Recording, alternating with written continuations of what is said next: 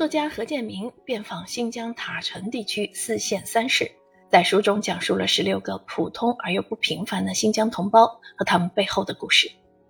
年逾九旬、教龄四十余载的维吾尔族老教师曼热亚木·图尔德瓦，为七位烈士战友守墓半生的复员老兵张秋良，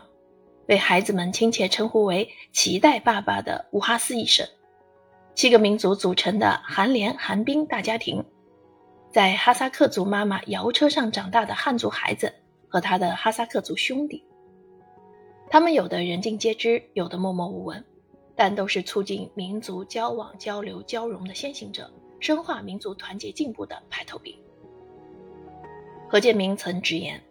作家，尤其是报告文学作家，必须到所要写的对象现场。还得投入感情和走进采访对象的心灵深处，只有这样，你才能完成使命。作者通过沉浸式采访和与受访者面对面的交流，共情共理的对话，循序渐进地让受访者们敞开胸怀，畅所欲言，说出一个个如血脉亲情般交融在一起的民族团结真实故事。这十六个故事，每一个都如瑰丽斑斓、夺目明耀的宝石。更如饱满丰硕、令人垂涎欲滴的石榴，蕴藏着新疆民族团结的磅礴精神力量和独特艺术魅力。